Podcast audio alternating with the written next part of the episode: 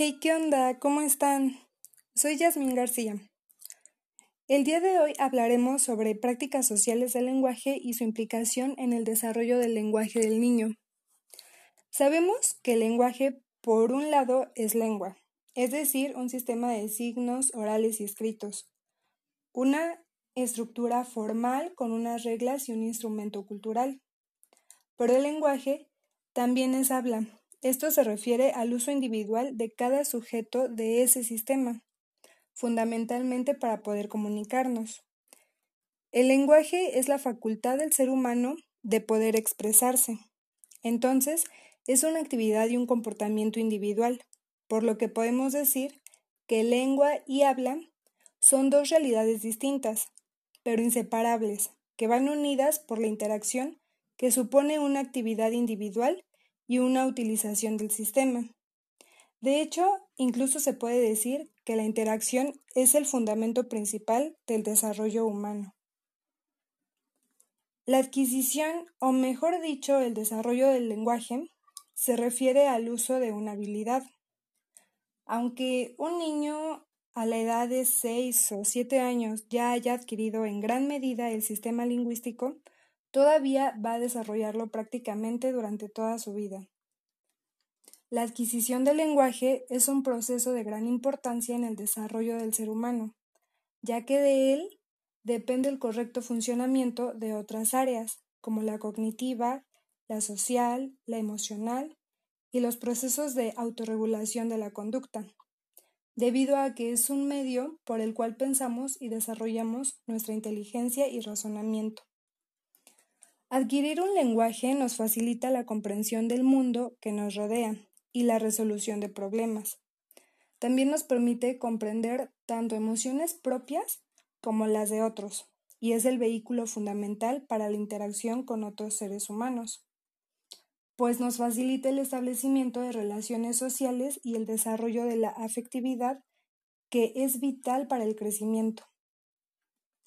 Por por eso existen muchos factores que repercuten en el desarrollo del lenguaje, como lo son los factores biológicos y cognitivos, llamados factores internos, y aquellos factores que se encuentran determinados por el ambiente, conocidos como factores externos. Los factores internos son tanto la herencia y la genética, que necesitan de su propio tiempo y maduración para desarrollarse. Los aspectos biológicos son esos aspectos orgánicos del desarrollo de cuya madurez se necesita para adquirir de manera efectiva ciertos aprendizajes, como lo son, en primer lugar, la edad, ya que posteriormente el cerebro pierde plasticidad, y esta circunstancia implica una disminución sensible de la capacidad para aprender una lengua.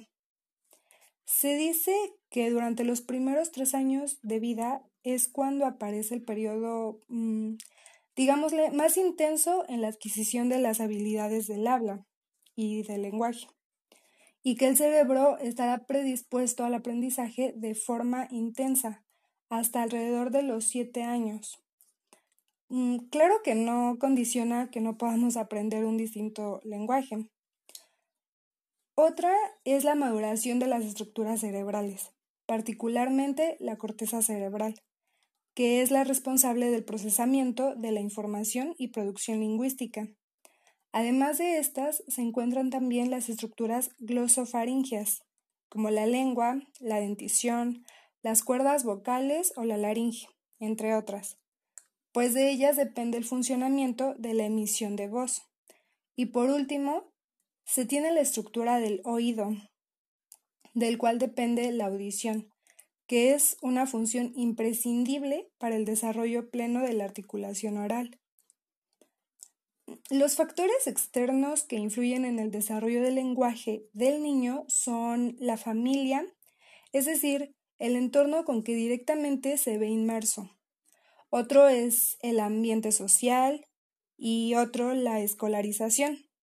Pero de todos ellos, al ser la familia el contacto directo y primordial con el pequeño, los padres en las etapas tempranas del desarrollo del niño son los principales agentes estimuladores y formadores, ya que ellos facilitan el establecimiento de relaciones sociales, y el desarrollo de la actividad que juega un papel importante para su óptimo desarrollo.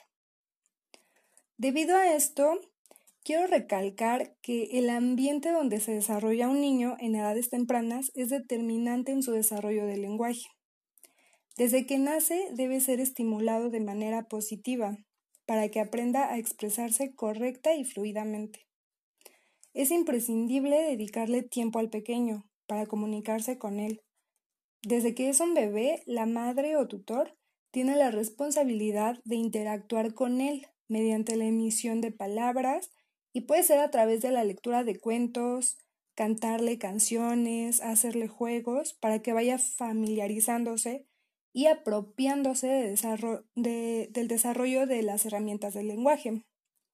También es importante usar un lenguaje correcto lo cual implica una buena articulación de las palabras y el buen uso del vocabulario. Otro tip es hablarle de manera sencilla, directa y lenta, para que le ayude a desarrollar su lenguaje. Debido a que los seres humanos aprendemos de distintas formas, y una de ellas es a través de la imitación de lo que escuchamos o vemos de las personas con quienes convivimos a diario. Pues dicho esto, me parece que ahora somos conscientes de la expresión del, francés Pierre Lecomte Dunoy, que cita, a partir del momento en que se desarrolla la palabra, aparece la personalidad humana. Bye.